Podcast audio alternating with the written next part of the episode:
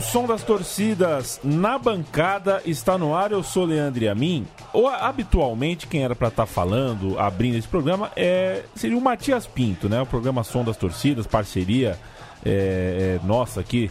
É, o programa na bancada, né? Uma parceria aqui com uh, o Lance. Ô, Lance, você tá me ouvindo? Tô te ouvindo sim, perfeitamente. Você tá bom?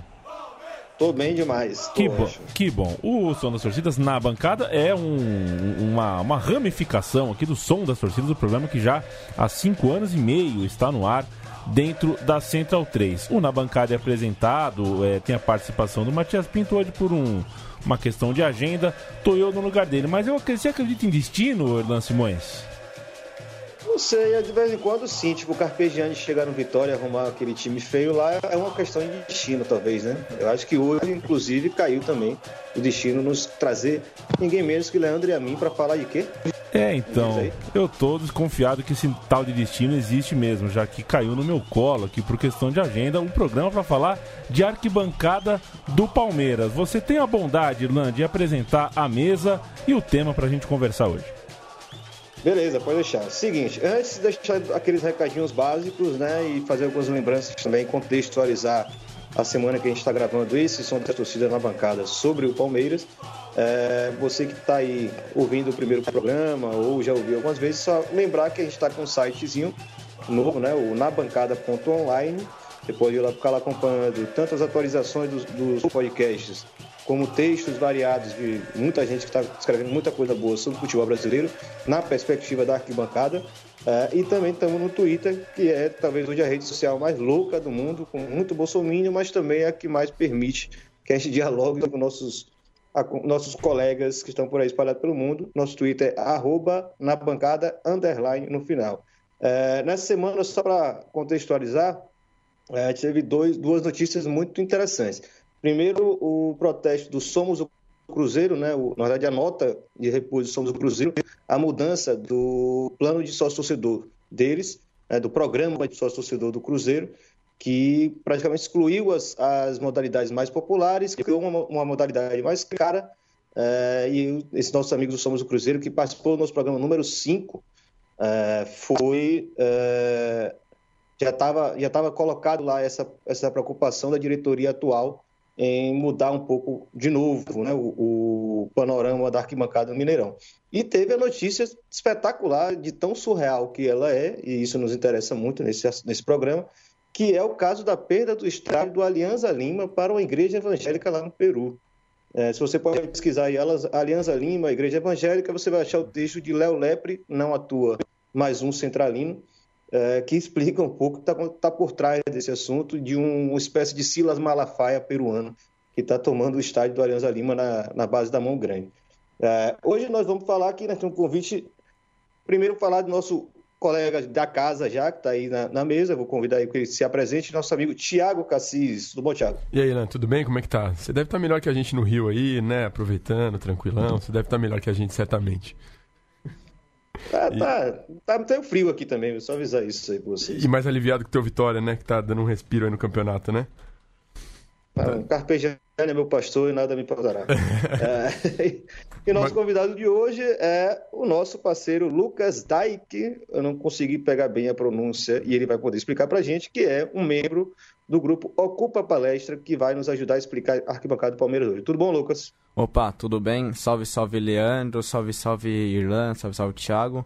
Uh, sou o Lucas aí, uh, integrante aí do Ocupa Palestra. Uh, falar um pouquinho mais de Palmeiras, arquibancada e democracia aí. Maravilha. É só aproveitar aqui que temos o Leandro também, que é um torcedor do Palmeiras, como todo mundo sabe, na Central 3. É, vou deixar duas perguntinhas. Primeiro o Leandro nos responde essa pergunta e depois o Lucas já explica do que se trata o Ocupa Palestra, também respondendo. Esse é o programa Som das Torcidas na bancada número 7.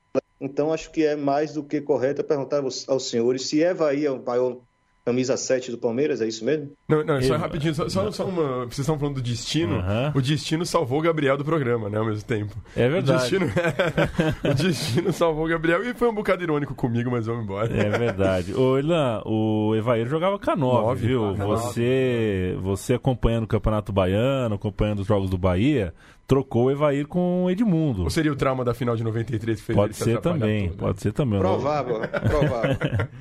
O nosso set é, principal nos anos 90, sem dúvida, foi o Edmundo. Voltou no fim do século para corrigir um erro de temperamento, né? Cara inquieto, queria tal qual você, Virlan. Ele estava no Palmeiras e queria viver no Rio de Janeiro, de qualquer forma. Aí foi parar no Flamengo. A gente perdoa as pessoas que vão morar no Rio é, por causa do coração. Mas ele veio aqui e se desculpou depois. Ou não, né? Tá aqui toda vez fala que o clube dele do, Palme- do coração é o Palmeiras, então o coração dele tá aqui ainda. Exato. Mas qual é a pergunta, Serlan? Bom, eu queria começar, né, já sabendo aí de Lucas o que se trata o tal do Ocupa Palestra, né? Porque é esse nome curioso de fala ocupa, mas ocupa o palestra e qual palestra? O clube, o estádio, a rua? Aí o Lucas já podia explicar pra gente do que se trata. Boa. Ah, bom, ah, primeiramente o Ocupa ele é um coletivo de torcedores palmeirenses que tem como duas pautas principais que são o acesso do torcedor ao estádio mesmo, o valor do ingresso e o, o livre direito do torcedor frequentar as ruas no entorno do nosso estádio ali do Allianz Parque. Ah, eu acho que o nome Ocupa está muito associado a realmente a parada de realmente ocupar os espaços, né? Seja dentro do estádio, fora do estádio, eh, seja no bairro onde for, o torcedor tem que ou conseguir realmente ocupar seu espaço sem nenhuma forma de opressão, sem ninguém ali dizendo como ele deve ou não se comportar e tudo isso aí. Ô, Irlan, acho que é bom contextualizar que o, o redor do estádio do Palmeiras, ele passa a ser fechado a partir de um jogo muito caótico e também muito festivo. Um ano depois do Palmeiras quase ser rebaixado e um ano e dois meses depois de inaugurar o seu estádio, Palmeiras ganha uma taça lá, a Copa do Brasil, vence o Santos no fim de 2015 e é, a estimativa é que mais de 60 mil pessoas estavam do lado de fora do estádio. Isso de fato foi perigoso. Eu, por exemplo, perdi meu celular. Eu sou um dos casos. né? Muita gente perdeu o celular. É, o Paulo Nobre disse que foi uma gangue de bolivianos. Não foi uma gangue de bolivianos, né? O- o- o- então não vamos entrar nessa é, seara do preconceito barato conversinha, né? que algumas pessoas têm, como é, É. o caso do Paulo Nobre. Mas sim, era um ambiente perigoso. Sim, é, em caso de derrota a coisa ali podia ser pior, podia, podia realmente sair de controle. Não havia como nenhuma, nenhuma força médica ou policial é, entrar no núcleo ali daquele, daquele espaço, fora, sair do estádio do Palmeiras naquele dia. Parecia que você estava entrando num estádio, não saindo de um estádio, tamanho era o, o ambiente.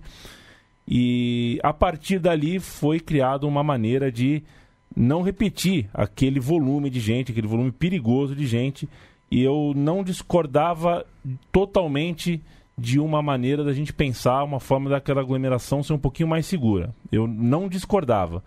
Só que estava na mão, né, de gente que não tem a menor eh, capacidade ou compreensão ou disposição ao diálogo. E aí, eh, quando você tem gente na maior esfera de um clube de futebol que não quer dialogar com a parte que carrega, que sustenta esse time, que é a torcida, eles não põem pessoas para conversar, eles põem pessoas com um tablet na mão e uma grade de ferro, e é esse o diálogo que o Palmeiras propôs ao Palmeiras, e acho que é daí que nasce o Ocupa Palestra, né? Já que não há um diálogo de pessoa para pessoa, cria-se um nome aqui para combater o que o Palmeiras, como instituição, eh, decidiu para si e para os seus torcedores. É exatamente isso aí, Leandro. Ah, é bom pontuar também que toda a parte ali do cerco, do, do, do entorno ali do Allianz Parque, ah, hoje não se tem uma resposta realmente por que daquilo, né? Porque se diz, ah, o Palmeiras joga pra polícia, a polícia joga pro Palmeiras, enfim, o torcedor fica à mercê de todas essas dúvidas aí ah, e também fica meio cerceado de,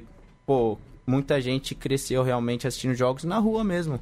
Eu, por muito tempo, assisti jogo na rua ali, enquanto tava tendo a construção do, da arena. Costumei assistir os jogos ali. eh, então, para quem costumava frequentar a região, quem cresceu muitas vezes ali, como eu cresci, né, que sou dessa nova geração em que tem vivido muito mais o Allianz Parque do que o Parque Antártica. Então, pra gente realmente faz bastante diferença isso aí.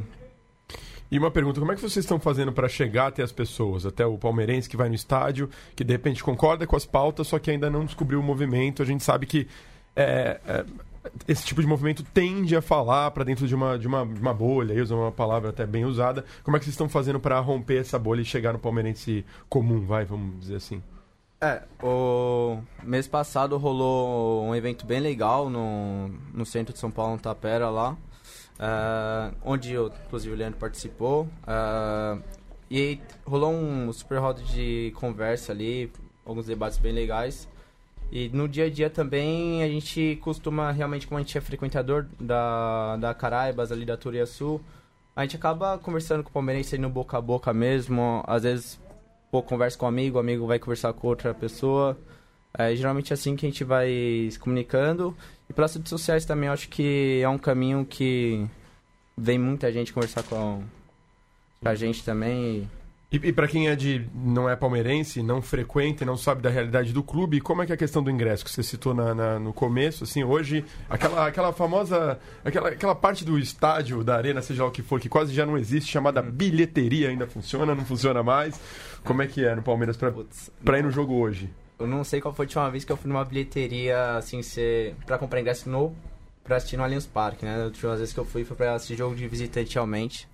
Uh, hoje existe um trabalho dentro do Ocupa para a gente fazer esse mapeamento de renda realmente de do que entra co como ingresso real, sabe? Porque no final das contas, se a gente for olhar o bordeiro, dentro do próprio bordeiro você não consegue interpretar o que realmente vem de bilheteria, o que é do avante, porque os números no final das contas não bate, porque qualquer número multiplicado por zero é zero e no bordeiro uhum. é diferente. Então, a gente tem feito alguns estudos, eu trouxe aqui minha colinha também. Vou... Ô, ô, Lucas, só pedir, é, é, eu vou puxar também o debate sobre o preço, é, e aí eu sei que vocês também estão fazendo um trabalho bacana, porque eu tenho acompanhado é, o que o Ocupa tem pensado aí sobre plano de sócios, sobre, sobre o preço de ingressos também, mas só para não perder um pouco o fio da meada, só perguntar uma coisa, é, vocês falaram que o cerco, é, Leandro trouxe essa, essa opinião interessante aí, né, de como é, é que o cerco surge numa situação que o problema era real, né, de, de um certo descontrole mesmo do que vai acontecer fora do estádio, uma vez que os torcedores não estavam conseguindo entrar, né, de certa forma, é, mas era uma final, né, então uhum. uma final de uma Copa do Brasil contra o Santos, num estádio novo, com um público é, que não é o frequentador usual do estádio, aquele torcedor novo, consumista e cliente, é, e cliente de arena e etc. É, mas é uma final. O cerco segue né, é aquela história do, de fechar o celeiro depois que os cavalos já fugiram, né? Você teve o problema que aconteceu, agora fecha o celeiro, pronto, os cavalos não vão mais fugir. Mas não tem mais cavalo. O Palmeiras, claro, está muito bem, está em várias finais, mas, assim, será que um jogo de Campeonato Paulista contra o São Caetano, de fato, é necessário ter um cerco, né? Ah. Então, assim, o que eu queria saber de vocês é, primeiro, uh, uh, tem prestado para alguma coisa? Tem, tem solucionado esse problema ou só tem atrapalhado a vida daquele torcedor que nem no estádio consegue mais entrar e agora também não pode nem ficar no barzinho perto do estádio? Porque a gente sabe também que estar na rua ao redor do estádio já é parte dessa cultura torcedora, né? Queria saber qual a leitura de vocês dois, tanto do Leandro quanto do Lucas. Uh, então, uh, acredito que essa parte do, do, da final da Copa do Brasil realmente foi um. Eu assisti do lado de fora. Uh, nesse dia eu não sei como que eu consegui chegar ali na Caraibas, que era realmente muita gente. Acho que demorei uns 30 minutos para chegar. Uh, eu tive a sensação realmente de estar tá dentro do estádio, Uh, eu olhava pelas imagens da televisão lá, parecia que tinha muito mais gente fora do estádio do que dentro. Então, realmente, numa final, uh, é muito difícil controlar a emoção, né? Eu acho que o torcedor, ele vive pela emoção, realmente. Então, afinal, sendo aqui em São Paulo ou não, uh, aquelas ruas estariam do mesmo jeito. Então, o que faria se o jogo fosse, lá, em Santos, por exemplo? Fecharia as ruas do mesmo jeito? Porque eu não deixaria de estar lá, sabe? E, pô, muita gente que estava lá também não deixaria de estar lá também. Uh, acredito que o problema da sensação de insegurança, acho que tá como um todo sociedade mesmo. A gente às vezes tá andando na rua, se sente inseguro e tudo mais. Compreendo totalmente o ponto do Yamin ali de falar da parte da segurança realmente física, porque, pô, às vezes acontece, igual aconteceu na final, no último jogo do, do brasileiro ali, que a polícia reprimiu mais pesado ali na Caraibas e bastante gente saiu machucada. Então, tem esses dois pontos realmente. Uh, eu sou contra, obviamente. Uh, acredito que tem que ter certa fiscalização, sim, para evitar alguns roubos, por exemplo. É muito difícil controlar 60 mil pessoas, né? Então, a gente tem que pensar na segurança do torcedor em primeiro lugar, mas também não pode privar o direito dele de torcer. Tem o tem no histórico, Virda, é, confrontos é, fortes da polícia com a torcida do Palmeiras é, depois da final do Campeonato Paulista de 2008. Foi um domingo à tarde, o Palmeiras campeão e foi na, na Rua Turiaçu, hoje Rua Palestra Itália. E em 2016, portanto, oito anos depois, tarde de domingo também, quando o Palmeiras é campeão brasileiro, vence o a Chapecoense, também tem um confronto. É, nessas duas uh, uh, ocasiões, é, o cerco que aconteceu em 2016 é antes do jogo, né? durante a partida, para a saída dos torcedores, não tem mais cerco. Então, o confronto entre torcedores e polícia acontece em um momento em que o cerco não está. Quando o cerco não está, uh, você não tem mais uma barreira entre polícia e pessoas. E as pessoas não estão mais preparadas para conversar com um torcedor de futebol. Então, às vezes, eu prefiro uma barra de ferro do que um policial que não tem a menor paciência, o menor tato e não está instruído a ter nenhum tipo de diálogo com uma massa, uma multidão de pessoas comemorando um título, por exemplo. Se nos últimos três títulos no estádio do Palmeiras acontecer, eh, aconteceram episódios semelhantes, eu posso enxergar que existe um padrão aí, mas é um padrão dentro de uma exceção. Final de campeonato é sempre uma exceção. O que tinha de gente naquele Palmeiras e Santos, que a gente está usando aqui como ponto de partida para entender o Ocupa Palestra e para entender a história do cerco, não aconteceu de novo, nem vai acontecer. É um caso de exceção. A final do Campeonato Paulista agora, entre Corinthians e Palmeiras, é, não tinha aquele número de gente, muito embora é, muitas pessoas, desde as 10, 11 da manhã, já estivessem fazendo seus churrascos, sua festa, mas duas ruas acima da rua do clube. E se fizessem um bloqueio a quatro, também estariam lá, a seis, a oito, as pessoas estariam na rua de um jeito ou de outro. É uma questão é, é, é meramente geográfica é, e, e, uma picuinha, uma coisa muito pequena, você colocar um, uma. Um, definir que é, dessa esquina para cá não pode passar, porque o torcedor vai fazer o churrasco, a festa dele, na outra esquina. Então, isso. É essa grande né? questão, né? né? A Avenida Antártica, salvo engano, que tem ali, que é a que fica mais cheia agora, né? Eu acho que é uma via muito mais complexa porque ela, ela é fundamental para o tráfego ali de carros do bairro inteiro.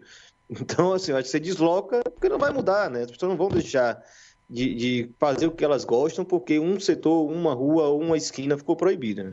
E outro ponto, é, ainda que eu acho, viu, amigos, é, diante da sensação de injustiça que tomou conta da multidão na final do Campeonato Paulista, o torcedor do Palmeiras que estava no estádio, que estava na rua, não era claro para ele o que tinha acontecido, a questão da arbitragem, do pênalti que volta. É, poderia ter acontecido algo violento naquele, naquela tarde se, por exemplo, tivesse né, tudo, tudo, aberto. E, e, como de fato é, é, é, aconteceu. E se tivessem, tivessem as, as 60 mil pessoas na porta do clube social, como estava como em 2015, talvez né, houvesse o que eu, no, no, meu pensamento seria um, de repente, um arrombamento, uma invasão de clube, sei lá. Muita coisa pode acontecer quando você está tratando de multidão, você tem que estar preparado é, para tudo. Mas eu acho que no fim das contas, e aí eu quero saber de você, é, porque assim, tudo que a gente está falando aqui é uma questão, de, são, são coisas que esbarram em, em, em técnica, né, em, em, argumentos técnicos. A gente precisa de explicação técnica para engolir certas medidas autoritárias. É, que precisam deixar de ser autoritárias, precisam nos explicar tecnicamente por que, que essa esquina não pode, aquela esquina pode ter aglomeração. É, mas eu acho que o torcedor quer ocupar a rua Palestra Itália só pelo desaforo. Né? Não é que a gente vai ficar tomando cerveja naquela esquina. A gente pode tomar cerveja em qualquer outra esquina. Mas o desaforo de nos fecharem aquela rua, ela tem um significado, ela tem uma, um, um, sentido ali que extrapola só o, o, o ir e vir. É, quer dizer, na verdade é, é, disso que se trata. Mas a gente não quer exatamente estar ali. A gente quer ter o direito de estar ali se a gente quiser. Eu tô falando, tô pensando alguma besteira? Não, eu concordo plenamente, Leandro. Uh, acredito que a gente até inconscientemente vai criando raízes, né? Os lugares onde a gente cria laços afetivos muito fortes, a gente quer estar ali, só que, pô, se o Palmeiras uh, sair de lá, eu vou acompanhar o Palmeiras, né? Ou, ou talvez a gente continue nos mesmos Exato. bares, né? Não dá pra saber, a gente... Talvez eu volte para lá só para relembrar de quando eu tinha, pô, meus 7, 8 anos lá, que Palmeiras ia jogar no Palestária é, 4 horas da tarde, meio-dia já tava lá na, na Caraibas. Então, acho que nos tirar o direito de frequentar um lugar onde nós realmente nos sentimos em casa, né? Muita gente realmente chega lá, pô, no domingão cheguei lá, era meio-dia, tava lotada a Caraibas. Então, as pessoas realmente fazem de lá uma, uma casa mesmo, né? É difícil você tirar essas pessoas todas de lá com, com simples discurso de ah, não pode. Por que não pode, né? A gente precisa saber por quê. E, olhando de fora, né, como um, não palmeirense, é, é curioso isso que o Palmeiras tem, porque em, embora a arena tenha sido construída em cima do Palestra Itália, que deve ser dolorido, imagino eu, para o torcedor do Palmeiras, é no mesmo lugar, né? É diferente do Corinthians, que, que quem cresceu, falar, 7, 8 anos de idade, vendo no Pacaembu, e de repente você está em outra região da cidade, melhor ou pior, enfim, é outro debate, mas você não está mais naquele lugar.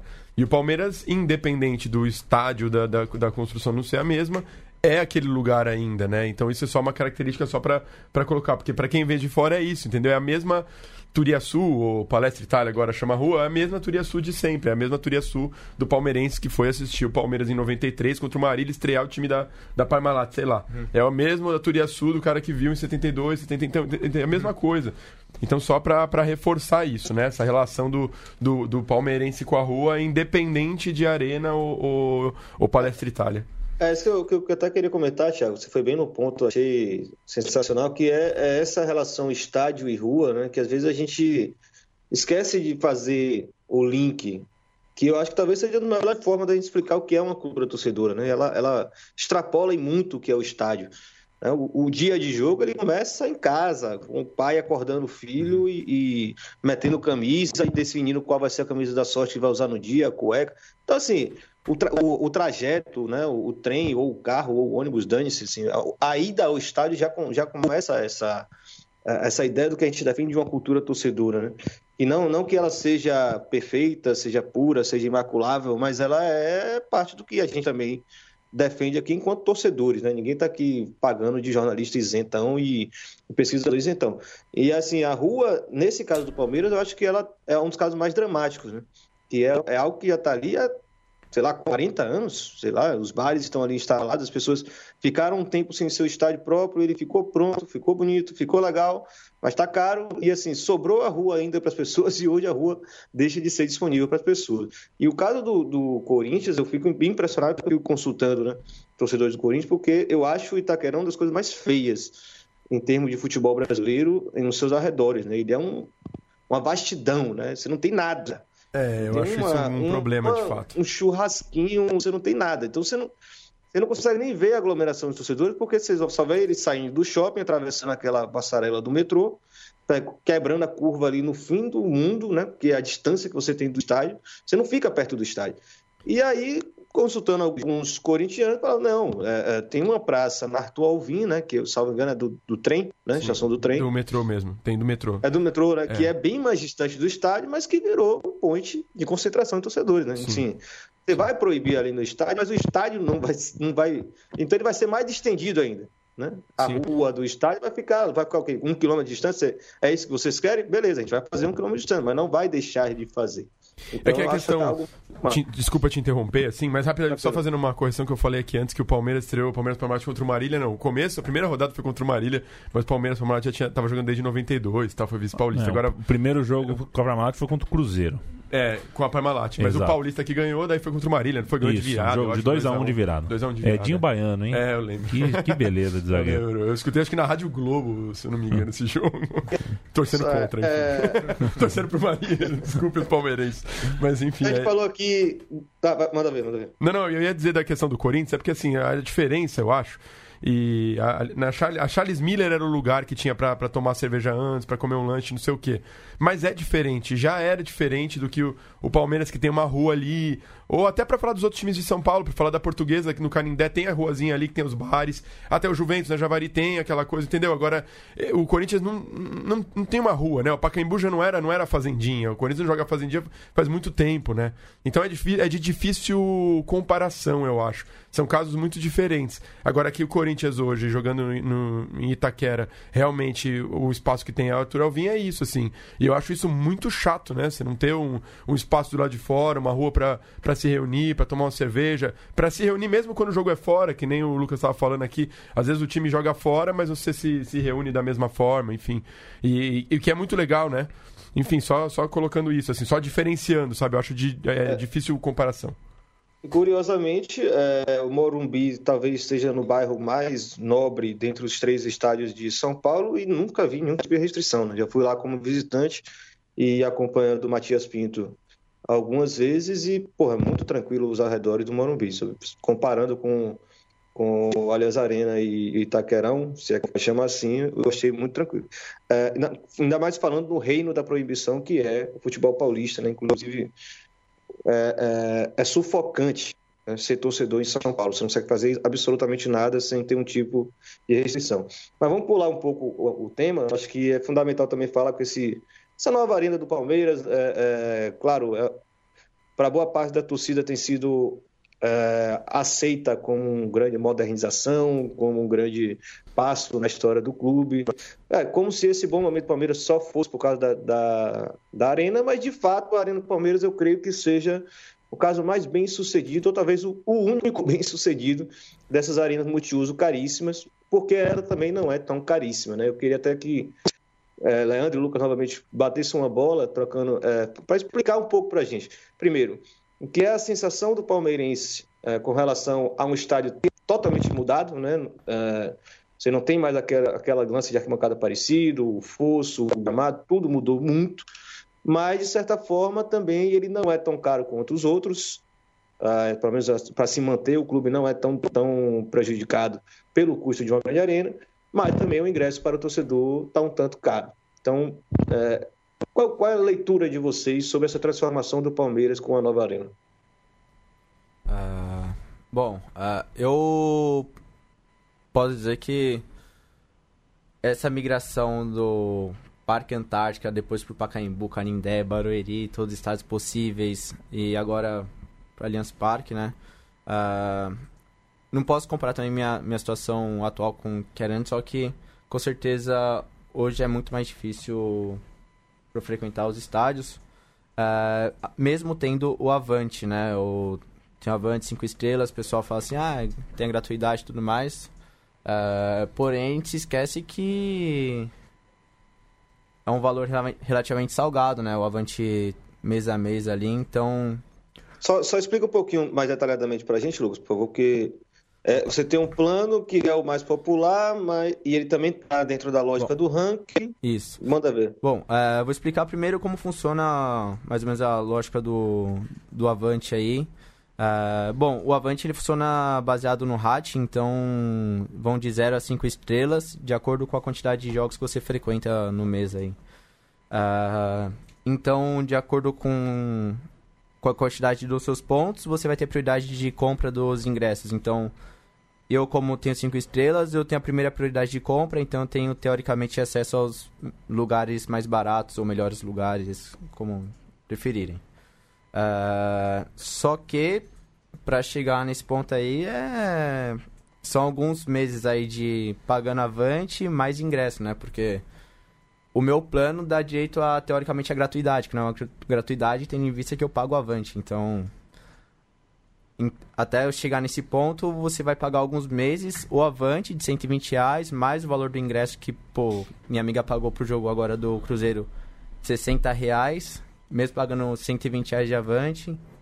Então, essa é ideia de que o sócio torcedor é, facilitou o acesso do torcedor distante do clube, uh, às vezes pode um pouco atrapalhar vendo dessa ótica, entendeu? Uh, Não sei o que o Yamin acha. É, eu, eu, eu, eu acho assim, tem uma coisa interessante no, quando a gente fala de do, do, do, capitalismo aplicado na, na vida, que muita gente defende certas, uh, certas atividades enquanto o bolso dele suporta essa defesa. Né? É, quando começa a faltar dinheiro, ele começa a perceber quais são uh, os reais buracos que ele rejeitou defender quando para ele estava tudo bem. No caso do futebol, estou naturalmente falando assim: quem ainda tem dinheiro, quem ainda consegue ter o cartão de crédito para pagar o avante, para entrar na internet, para comprar o ingresso para ir no jogo, todo jogo, porque se você não vai no jogo ruim, Já você é. também não vai no jogo bom. É, costuma não perceber o tamanho do problema que é você tirar o cara que não tem cartão de crédito praticamente está praticamente fora dessa corrida e muita gente com um dinheiro que, por exemplo, é. Eu não estou falando nem só do pobre, não, mas o cara que tem uma renda que é. que não é. é classe média padrão que mo não mora no centro de São Paulo. Porque se você parar pensar, pô, um cara que mora a duas horas do estádio, que muita gente mora, uhum. Qual que vai ser o custo desse cara? Tipo, vai pagar Uber, então, tipo, voltar é, o jogo depois da meia-noite. E né? mesmo um cara que tem uma profissão que, por exemplo, um vendedor, que um, um, em um mês ele ganha um X, no outro ele ganha 3X, então ele não pode se comprometer a pagar 2X por, por, com hum. futebol, e aí ele não sabe se ele paga ou não o avante. Esse cara também está fora da corrida.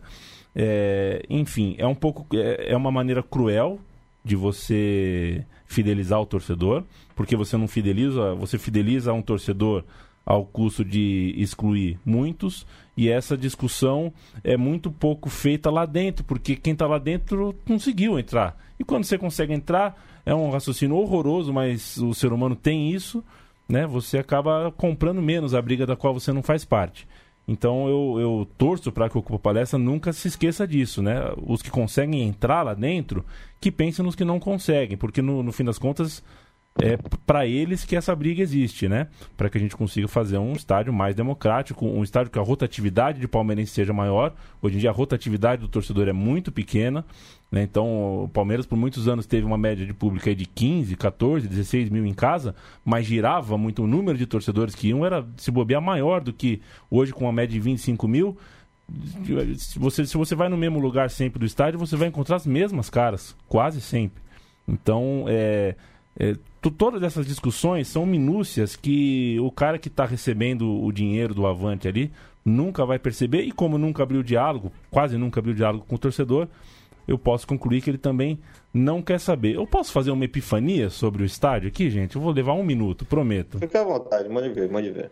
Antes da reforma, o estádio do Palmeiras tinha, ao lado esquerdo da cabine de narração, era visível três chaminés que simbolizavam, sei lá, simbolizam uma parte da cidade, né, ali as empresas do Matarazzo, uma parte de, de produção, né, de operários, de, de, de, ali, ali muita gente trabalhou, pingou suor ali. E do lado direito do estádio, o Palmeiras tem o clube social, as piscinas, né? Então você olhava de um lado as chaminés e do outro as piscinas, que é o, um retrato do privilégio, um lugar para poucos, né? Eu nunca tive a chance, por exemplo, de pular naquelas piscinas e passei a vida olhando, dando, tinha sede, vontade de pular naquelas piscinas, naquele trampolim. Ao fundo, quem sempre frequentou o estádio do Palmeiras viu a cidade crescer, né? Em 1960 não tinha 10% dos prédios que tem hoje. E o estádio do Palmeiras antigo tinha aquela possibilidade de você olhar o horizonte, né? você via a cidade inteira. E a gente foi vendo os prédios crescendo, os prédios crescendo, até que o estádio virou um prédio. E a gente deixou de enxergar a chaminé, deixou de enxergar a piscina, deixou de enxergar a cidade, aquele estádio lá dentro. Se você estiver em Budapeste ou se você estiver em Kiev ou em Sydney, você vai sentir é, a mesma coisa. E a, só a lógica do lucro econômico não me satisfaz. Eu acho que o, o, o fato do estádio do Palmeiras não ter. É, e aí eu vou chegar na, na resposta, o, o, fato do estádio do Palmeiras não ter um, um, o, distintivo do clube não tá na parte de dentro do estádio. É, responde um pouco desse custo. Ah, o, o realmente o Allianz Parque não foi caro para o clube se você comparar com outros estádios. Mas qual outro time de futebol entrou num negócio com o seu, com o seu terreno? Né? O Palmeiras entrou no negócio com o seu terreno, terreno cujo qual não tem mais o seu distintivo na parte de dentro. Não tem. Não Só tem. não tem. É, não tem. É, é, uma comparação bacana, porque você pensar até o América Mineiro, um clube muito mais modesto que o Palmeiras, é, passou a, a concessão do, da independência até a construção para a BWA, que focou seus negócios principalmente no Atlético Mineiro, né? ganha mais dinheiro com o Atlético, obviamente, do que com o América. Mas, sei lá, todo santo jogo do Atlético Mineiro você vai ter que ficar observando um escudo do América Mineiro. Afinal, aquele é o outro. Né? É, é, ainda o Parque Independência, que é o estádio histórico do América Mineiro. Então, eu, eu resumo só assim: é, se a gente olhar para a lógica e para a dinâmica só da movimentação de dinheiro, o negócio do Palmeiras parece ser bom. Ainda que é bom porque o torcedor do Palmeiras está gastando um dinheiro monstruoso. Mas é, é, valorar isso não é só dinheiro. Você passa também por outras questões, inclusive as intangíveis e inclusive as de terreno. O Palmeiras colocou o seu terreno num negócio arriscado que aparentemente deu mais certo do que em outros lugares. Deu mais certo, por exemplo, do que o negócio do Corinthians, sem dúvida nenhuma. É, deu, deu mais certo do que o negócio do Grêmio, eu acredito também. Mas. Com é, certeza, né? Até né? porque tá sempre as moscas. É Exato. impressionante, né? O Grêmio pode estar jogando o campeonato interestelar universal do plan... da hum. galáxia que tá vazio é, aquilo lá. É impressionante. Mas eu, é não quero, mas eu não quero que o negócio do Allianz Parque seja melhor que o do Corinthians e do Grêmio. Eu quero que seja o melhor para a maior parte possível dos torcedores do Palmeiras e muitos deles, e eu conheço muitos. Eu posso falar aqui de uma dúzia, de duas dúzias, de repente, de amigos mesmo que deixaram de frequentar estádio nos últimos dois, três anos, muito porque é, essa lógica, se não te exclui do estádio pelo dinheiro, te exclui pelo desaforo. É a mesma coisa no Corinthians, é a mesma coisa. O tanto de gente que parou de ir, é, começando do meu pai e do meu avô, é, é, longa a lista de gente que não, que não que parou de frequentar. E aí ainda tem um agravante que a gente estava falando antes, inclusive da mudança geográfica e tudo mais. Mas é sensacional, é só... sensacional. Só para elogiar, é sensacional o exemplo da, da, da, da chaminese da piscina. E só para falar da piscina, até os torcedores rivais, num domingo quente assistindo o jogo no Palestra Itália, dava vontade de estar naquele, naquele trampolim. é, depois dessa epifania, como diria Leandro minha, para mandar um abraço para Matias Pinto, dizendo que não precisavam de você hoje mesmo. Tinha que ser Leandro e a minha apresentando esse programa. É, mas então, queria até comentar isso, que já que você tocou, na, ah, foi a melhor arena do Brasil É, no Brasil, no caso, que não trouxe tanto prejuízo quanto as outras. Né? Tem uma série de outras discussões que podem ser feitas com relação ao que é essa nova arena para a torcida do Palmeiras. E aí está né, evidente o lado que nos interessa nessa discussão aqui, mais do que os balanços financeiros, que é o prejuízo emocional a muita gente que não está conseguindo entrar no estádio. Isso é extremamente grave, é, quando a gente consegue avaliar pequenas histórias que estão acontecendo. Né? No plano mais amplo, né, na frieza dos números, a gente tem dificuldade de chegar. E aí, é, é até lembrei, quando você estava comentando aí no meio da sua explanação, é, quando eu estava pegando o curso com o Flávio de Campos lá na USP, teve uma aula que teve uma participação de José Luiz Portela é um conselheiro, já foi, não sei se ainda é conselheiro, mas é um cara que já teve envolvimento com o Palmeiras há muito tempo, o cara tem uma leitura mais progressista dessa relação ingresso, né, a, a receitas, etc. Ele acredita que, claro, é uma leitura de mercado, mas ele tem uma leitura um pouco mais avançada que não acha que futebol é um mero negócio. No entanto, ele fez uma leitura interessante assim, antes. De fato, o Palmeiras tem ganhado muita grana, mas dessa média de 25, às vezes 30 mil torcedores que frequentam o Allianz Arena, é, a Allianz Arena, né, perdão, é, 14 são as mesmas pessoas. Uhum. 14 mil são exatamente os mesmos torcedores. É, eu não sei até que ponto isso explica muita coisa, mas eu acho que sim. Assim, você fechou um, um, um cerco né, de torcedores que têm capacidade de estar se mantendo presente ali sempre.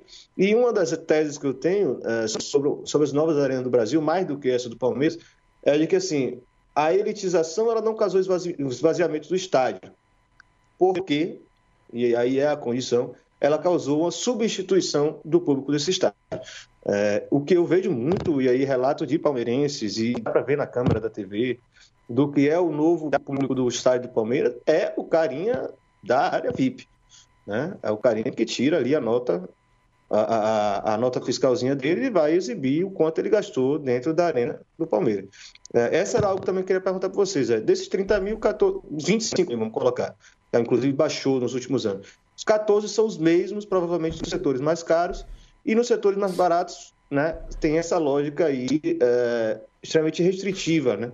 Parece muito boa para priorizar quem tem é, é uma frequência maior, mas para você ter uma frequência alta, você tem que ter um padrão mínimo de, de, de renda né, para se manter.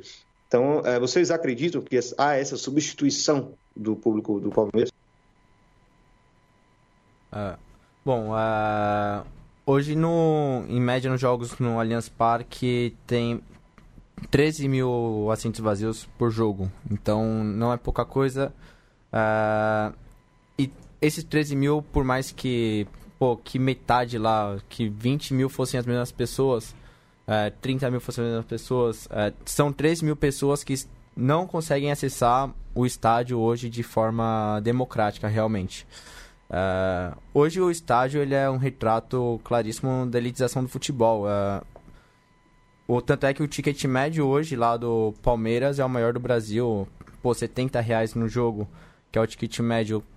Quem, quem que consegue abrir mão de 70 reais todo jogo assim? Não, não dá. Então, realmente, a gente fica refém de um nosso torcedor.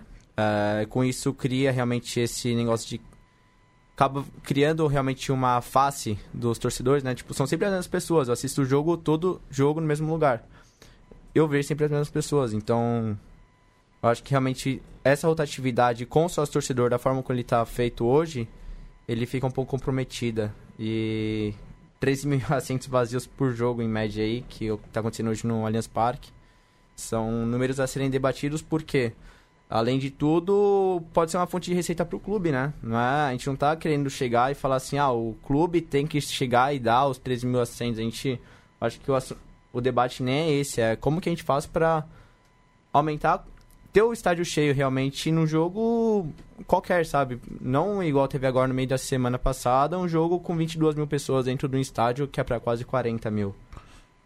Eu não estou de todo informado, Irlan. É, eu já fui informado sobre isso. Eu não sei se, se isso ainda per, perdura na Alemanha.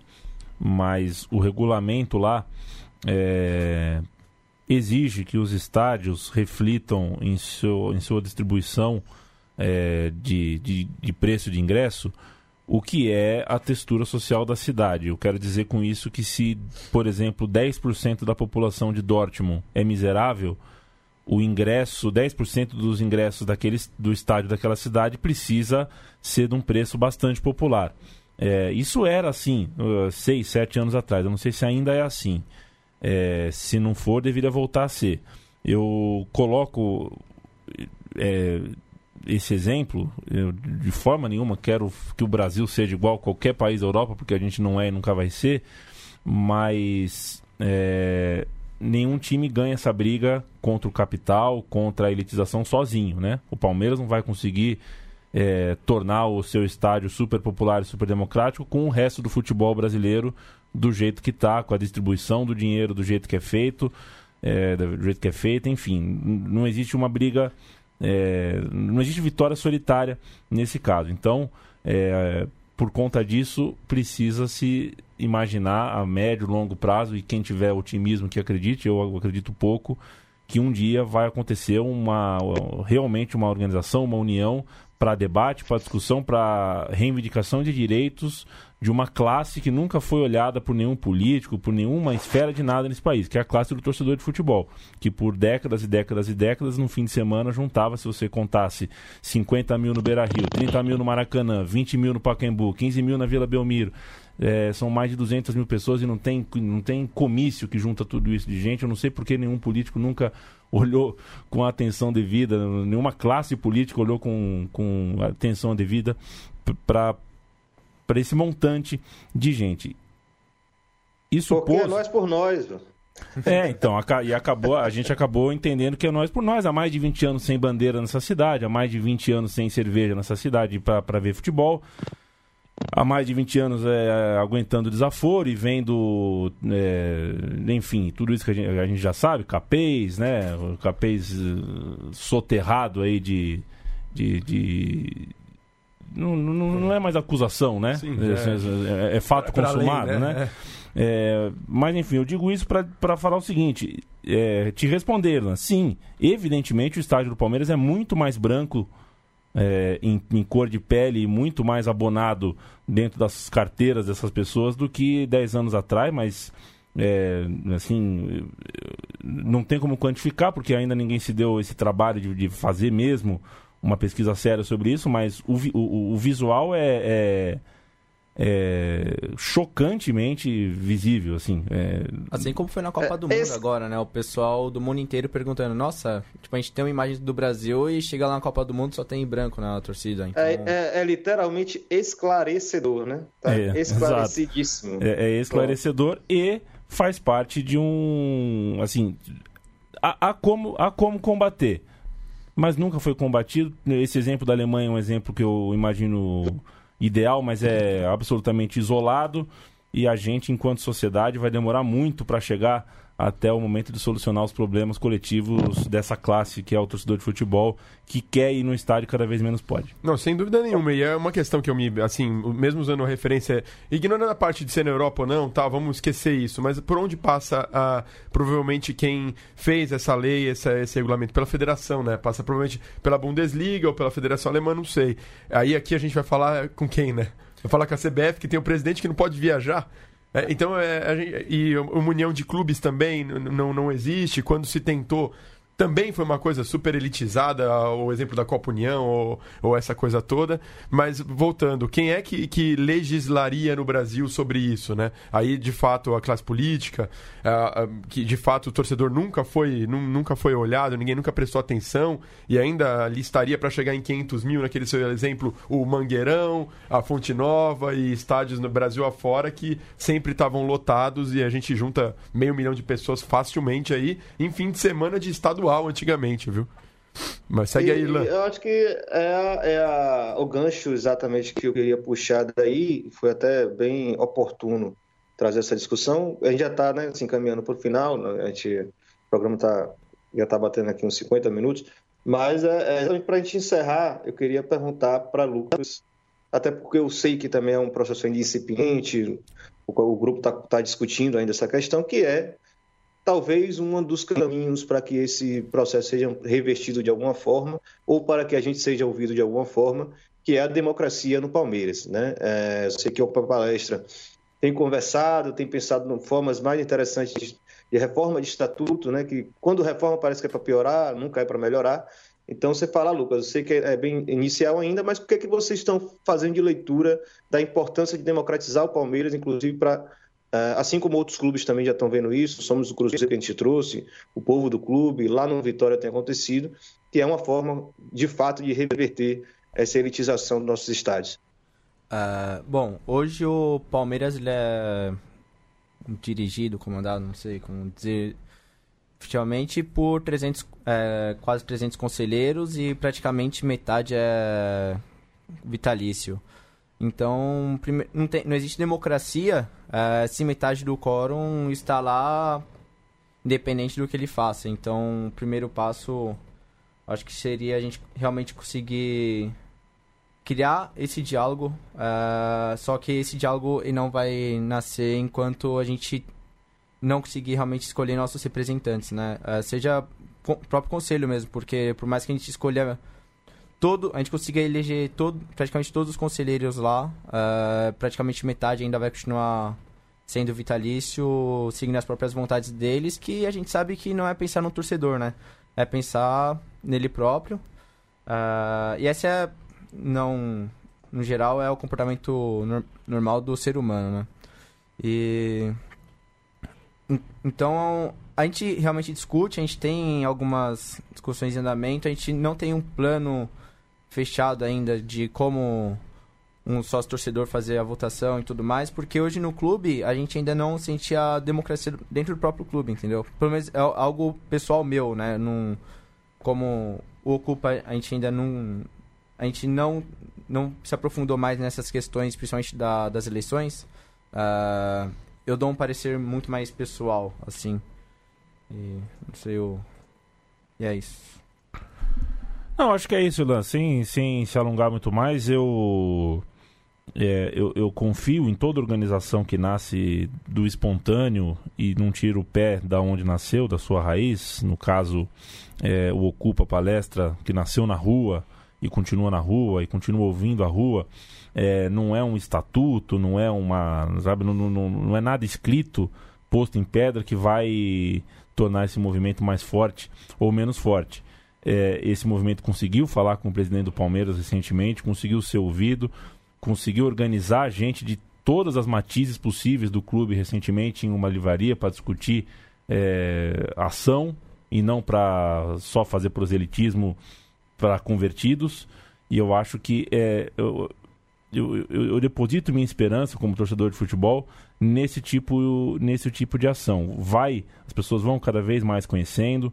Quem está ouvindo esse programa e não conhecia agora conhece, como a gente conhece exemplos em outros estados de torcidas de outros grandes clubes que fazem é, luta semelhante.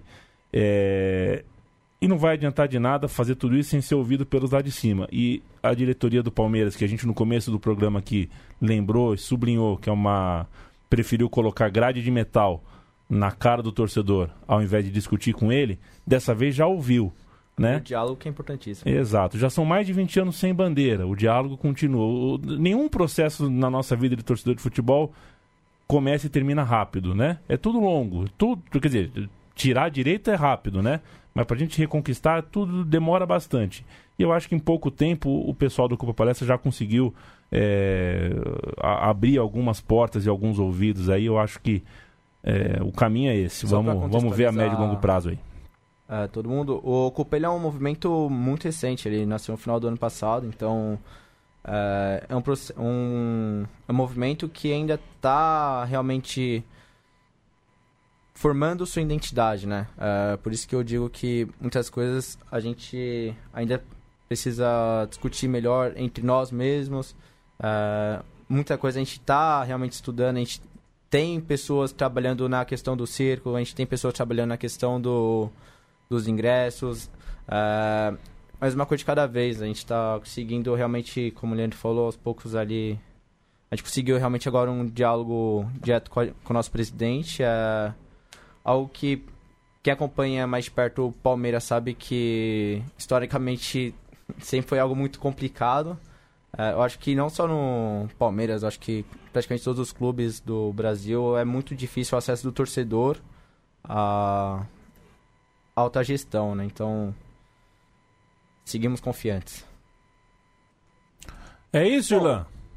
É isso, só agradecer, evidentemente, aí a participação do Lucas, do Ocupa Palestra, nosso parceiro aí, Thiago Cassis, que finalmente voltou ao estúdio, né, cara? Tá, tava numa, numa pedreira. Tava trabalhando é... muito. Exato. Trabalhando muito e ficando é... mais pobre, eu não entendo essa equação. é, mas é isso, acho que foi um, um ótimo, uma ótima oportunidade de conhecer um movimento com características bem particulares, né, de um clube que tem é, talvez um dos melhores momentos dos seus últimos anos e é difícil, né, você contestar qualquer coisa num clube que está ganhando dinheiro e está ganhando título, mas quando você vai ver na vida do dia a dia do torcedor palmeirense, tem muita queixa, tem muita coisa que está errada. Então é bacana a gente começar a coletar né, essas situações distintas no país, que é muito grande, que é muito diverso e que também não ajuda sozinho a explicar o que é o futebol no mundo inteiro. Não é à toa que a gente está passeando por vários países, né? Inclusive já deixando o recado uh, para o próximo programa daqui que é o, o, o Som das Torcidas na Bancada número 8, e é exatamente com um convidado diretamente de Portugal. Vamos falar do Belenenses, né? um clube de lá, um caso muito específico, né? de uma disputa jurídica, política completamente surreal uh, do Belenenses com a empresa que comprou as ações do clube. Né? Uh, e esse ano eles racharam e começaram da última divisão portuguesa, estrearam inclusive na semana onde a gente está gravando esse programa aqui. Já fica o convite. Leandro, eu queria que você fizesse aí o encerramento né, e avisar que eu não, não teria a menor capacidade né, de escolher uma música de encerramento, então vamos consultar é, Matias Pinto em off para poder pensar, ou então, Lucas, não. se tiver alguma ideia na cabeça, manda ver aí. E só para só encerrar, mandar uma saudação lá pro pessoal do Coa Palestra, lá pra Ana, pro Guima, pro Vlad, todo mundo que tá aí ao lado do Lucas construindo esse movimento que é muito legal e um abraço para todo mundo que, que acompanhou com a gente mais um na bancada. Eu posso escolher a música, eu, Irlan, ou eu tô Bom, pode, totalmente né? vetado dessa, desse direito? Não, eu ia, ia falar com o especialista, porque o Matias conhece música até do, sei lá, do, da Nicarágua, então, mas manda ver isso. Eu vou sugerir, e aí vou pedir para quem tá ouvindo acompanhar a letra com bastante é, carinho, porque parece que foi feita pro Allianz Parque e para todo esse nosso momento. mas não é. É do Chico Buarque, a música Quem Te Viu, Quem Te Vê. A primeira, estrofe, a primeira estrofe diz: Você era a mais bonita das cabrochas dessa ala, você era a favorita onde eu era o mestre-sala. Hoje em dia a gente não tem mais bandeira, né? Hoje a gente nem se fala, mas a festa continua. As suas noites são de gala e o nosso samba ainda é na rua. A música inteira fala, é, parece que está falando sobre a nossa realidade e talvez esteja mesmo, viu, Irlan? Grande abraço, viu? Deixe as últimas palavrinhas de Lucas para explicar também onde aqui pode encontrar mais informações sobre o Ocupa e se tiverem próximas atividades para ele deixar um recado. Valeu, Lucas. Uh, bom, primeiramente aí, obrigado pela oportunidade aí, Leandro, Thiago, Irlan. Uh, bom, em nome do Ocupa, queria realmente agradecer. Uh, vocês podem nos encontrar no Facebook, Twitter, Instagram, Ocupa Palestra, todas as redes sociais. Uh, queria mandar um abraço pro, pra Ana, pro Vlad, pro Mika lá do grupo. Especial pro meu tio Edson aí, que foi quem me ensinou tudo isso aí de Palmeiras e quem me apresentou o Culpa também. Uh, e. Num, seguir forte aí nessa, nessa caminhada aí, pode ser longa. A gente sabe que não é, não é tão simples quanto parece, né?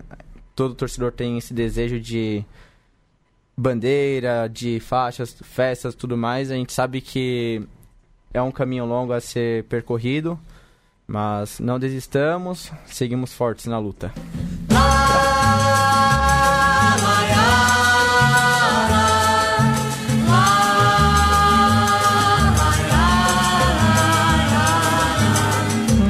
Você era mais bonita das cabrochas dessa aula era favorita, onde eu era mestre sala. Hoje a gente nem se fala, mas a festa continua. Suas noites são de gala, nosso sangue ainda é na rua. Hoje o samba saiu, ai, ai, ai, procurando você.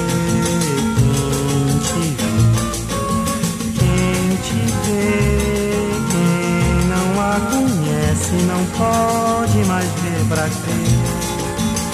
Quem jamais esquece não pode reconhecer. Quando o samba começava, você era mais brilhante. E se a gente se cansava, você só seguia adiante. Hoje a gente anda distante do calor do seu gingado você só deixa dançante onde eu não sou convidado. Hoje o samba saiu, lá, ia, lá, ia, procurando você. Quem te quem te vê, quem não a conhece não pode mais ver pra crer. Quem jamais esquece não pode o meu samba se marcava na cadência dos seus passos. O meu sono se embalava no carinho dos seus braços. Hoje de teimoso eu passo bem em frente ao seu portão. Pra lembrar que sobra espaço no barraco e no cordão. Hoje o samba saiu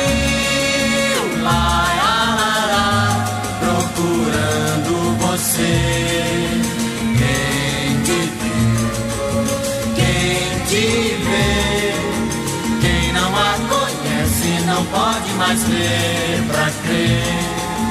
Quem jamais a esquece não pode reconhecer. Todo ano eu lhe fazia uma cabrocha de alta classe que dourado lhe vestia pra que o povo admirasse eu não sei bem com certeza porque foi um belo dia. Quem brincava de princesa acostumou na fantasia. Hoje o samba saiu, lá, lá, lá, procurando você. Quem te vê, quem te vê, quem não a conhece não pode mais ver pra crer. Quem jamais a esquece não pode reconhecer. Hoje eu vou sambar na pista, você vai de galeria. Quero que você assista na mais fina companhia.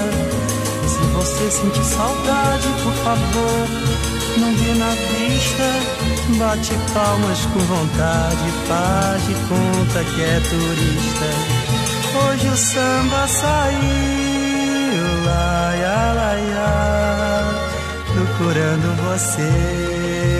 Quem te vê, quem te vê, quem não a conhece não pode mais ver pra crer. Quem jamais a